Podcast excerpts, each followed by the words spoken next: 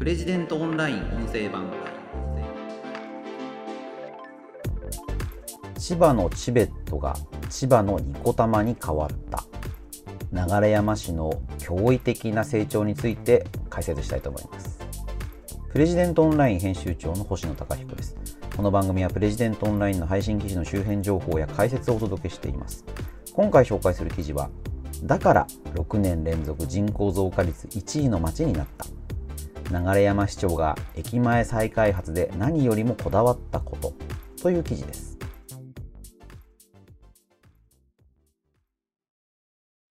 えこちらの記事は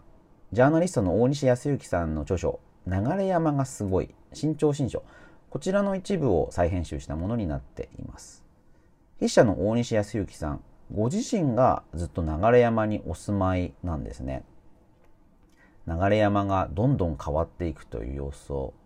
まさに目の前で見ていたと。そういう方が書くものですからあの生活実感があってねめちゃくちゃ面白いんですよね。千葉のチベット流山はですねあの交通の便がすごい悪い場所だったので千葉のチベットっていうまあまあこれはまあ別称と言っていいと思うんですけどね。あの直線距離からするとそこまで遠くはないんですけれどもとにかく不便だという言われ方がされていました。でそれが千葉のニコタマ、まあ、このニコタマというのは東急田園都市線沿線の二子玉川、まあ、これにですね流山が似てるということになったんですよね。二子玉川。あのー、何ですかね。セレブ。セレブっていう言葉もちょっとなんか安っぽくなりましたけども。ニコタマセレブなんて言い方もねあるのかな？あの、子育て世代が住むのに非常に良いんですよね。で、特にその、駅前に高島屋、あの、二子玉川高島屋 SC、あの、SC というのはショッピングセンターということですけれども、あの、高島屋を中核に様々なテナントが入っている、まあ、郊外型の全く新しい百貨店、これが二子玉川にあるんですね。これ非常にあの開発された時には、まあ、うまくいくのかというふうによく言われていたんですけれども、まあ、もはやニコタマっていうブランドで、まあ、かなり高く評価されているのかなと思います。人口も増えましたし、あの、まあ、世田谷のね、やや郊外に位置しますけれども、あの、地価も高く、まあ、ニコタマに住んでるなんて言ったら、えいいね、なんていうふうに言われるのが、まあ、どうですかね、東京、関東あたりでは、あの通じるんじゃないでしょうか。で、このですね、まあ、玉川高島屋 SC の開発を手掛けた東進開発という高島屋の子会社があるんですが、この会社が流山大高の森という流山の急成長を象徴する駅、まあ、つくばエクスプレスの駅になりますけれども、この流山大高の森の駅前に流山大高の森 SC という商業施設を開発しています。まあ、これが、あの、流山の、まあ、今顔になっている施設かなと思いますね。まあ、この記事の中では、こんな田舎にこんな大きなものを建てて大丈夫なのかという、筆者大西さんの率直な感想が書かれているんですけれども、いや、大丈夫。大丈夫どころか、もうあの人口増加率が日本一、6年連続。とにかくどんどん人が増えていると。まあ、特に子育て世代に人気だということなんですよね。あの、まあ、子供ができる、子供が増える。まあ、そういう時にはちょっと広い家に住まないといけない。郊外でどういう場所に住めばいいか。まあ、その時に、まあ、流山というのは手頃で、しかも非常にいろいろ先進的な取り組みがあるということで選ばれてるわけですね。流山っていうのがね、どんなところかっていう、まあ、地理的に言うと、こう、千葉県の形って皆さん、こう、思い浮かびますかねあの、チーバくんってキャラもいるんですけど、まあ、チーバくんの頭のあたり、うーん、鶏みたいなね、形してるんですけど、千葉県っていうのは。その左上、頭のあたりっていうのが、流山に当たります。だこう、あの、つくばエクスプレスで行く人が多いんですけど、秋葉原からつくばエクスプレスっていうのが茨城県つくば、えー、北東の方角にこうぐーっと電車が伸びているんですが途中にね埼玉県挟むんですよね埼玉県の三郷っていうところを挟んで千葉県に入るんですだこう埼玉なんだか千葉なんだか茨城なんだか難しい場所、まあ、それが流山なんですねであの秋葉原からつくばエクスプレスで30、まあ、各駅停車で30分。急行に乗ると、快速か。快速に乗ると25分。これが流山大高の森という駅になります。で、あの、流山大高の森のライバルというのが、一つ奥にある柏の葉というところで、柏の葉キャンパスという駅があるんですけども、一つ隣にですね、でこの柏の葉と流山の開発が対照的であるということもこの記事のすごく面白いところになっています。流山大高の森はあの、まあ、その高島屋の子会社の東進開発が駅前に大きな施設を建てているんですけれどもそれ以外にもあの大和ハウスがですね大きなショッピングモールというのを運営しています。であのあれなんですよね駅前の高島屋の子会社がやっているショッピングセンターと、大和ハウスがやっている琴へという大型複合商業施設。まあ、これがですね、あの、対照的なお客さんを相手にしているんですね。まあ、対照的というか、まあ、要はショッピングセンターの方が高級志向、デパート、デパ地下みたいな感じですよね。で、琴へというのは、まあ、大衆路線。まあ、とにかく安く、日常生活の必需品が揃う。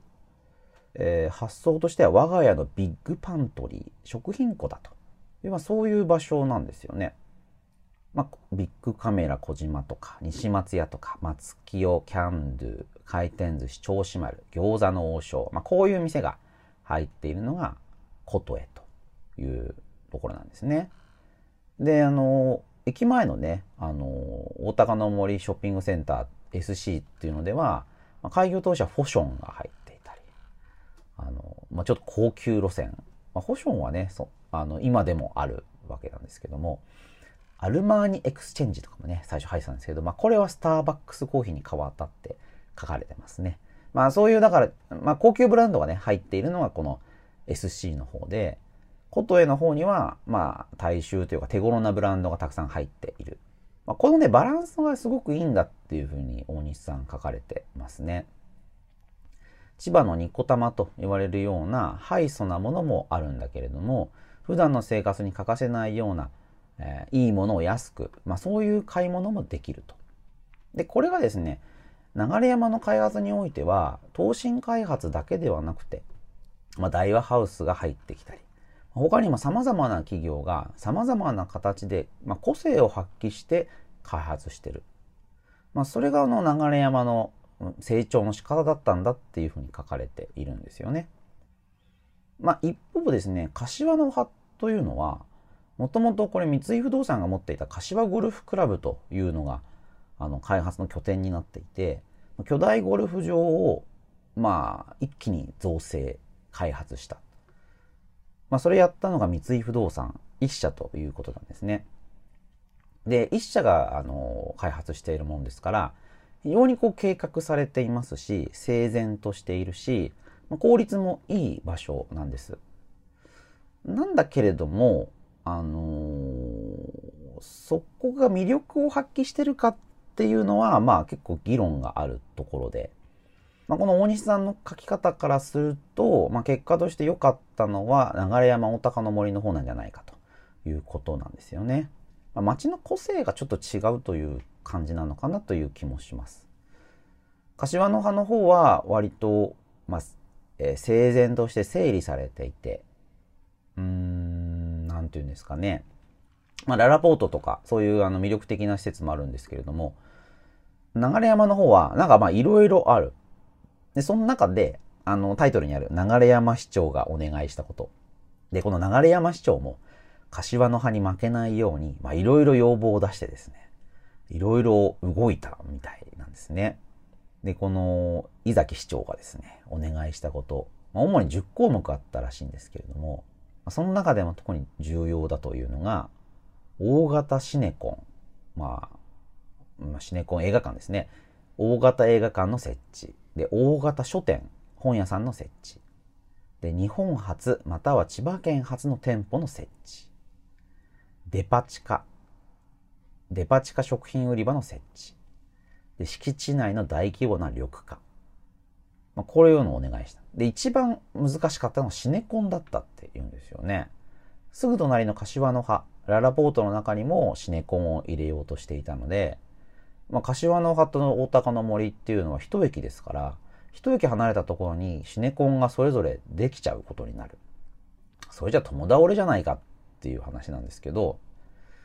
いやいや、向こうからお客を奪えばいいんだって、市長が葉っぱをかけてですね、柏の葉よりも一スクリーン必ず多くしてくれと言ったそうなんですね。で結果として、あの、大高の森の方には、東方シネマズが入って、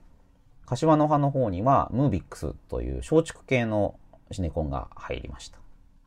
で、まあ、比較して、まあ、どっちがっていうのは難しいんですけど、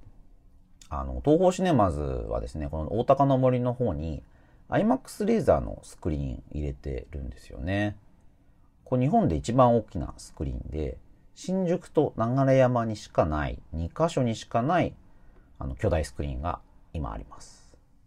まあ、このことからですね、まあ、どっちが成功したかっていうのは、まあ、うん、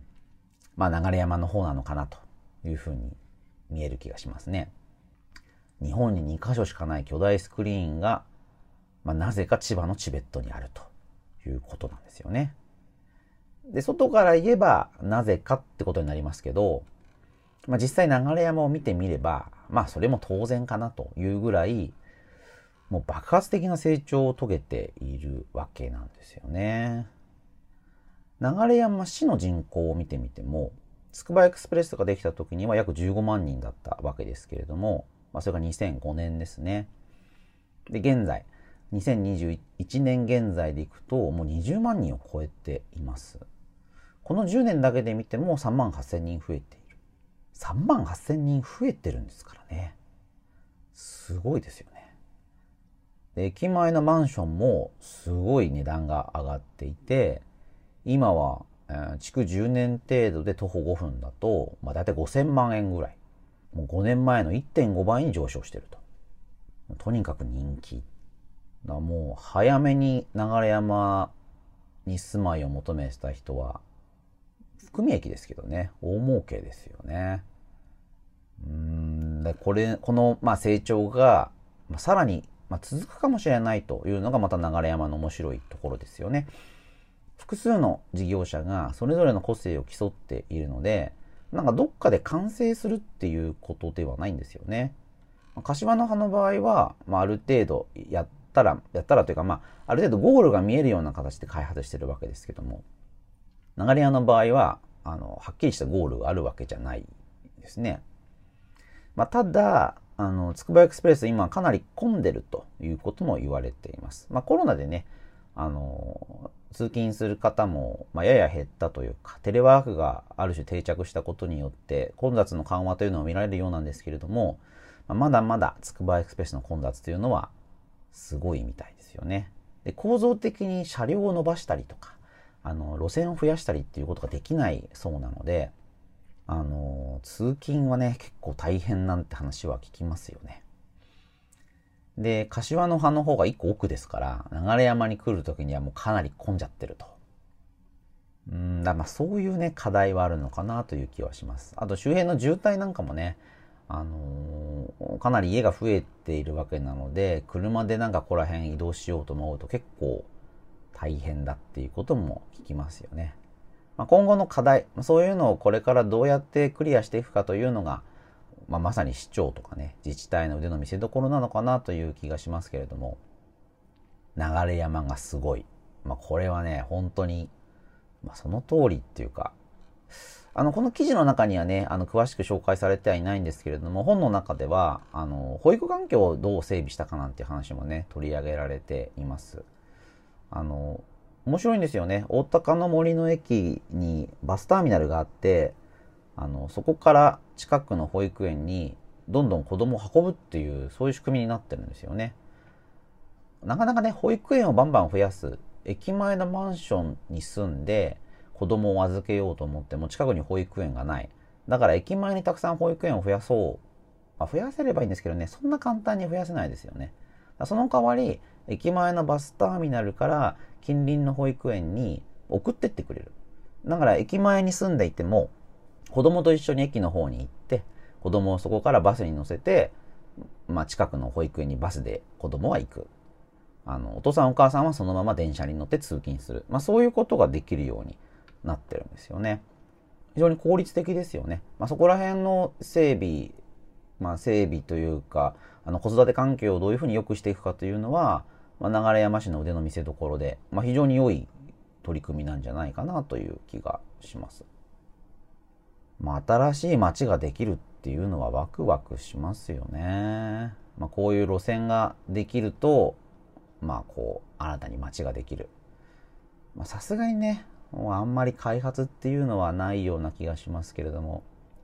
まあ、東京で行くと、これからあの東京メトロの新しい路線、臨海にできるという計画がすでに発表されていますね。あそこでも新しく駅ができますから、その駅前が今後どういう街になっていくのかなんていうのも非常に注目なのかなと。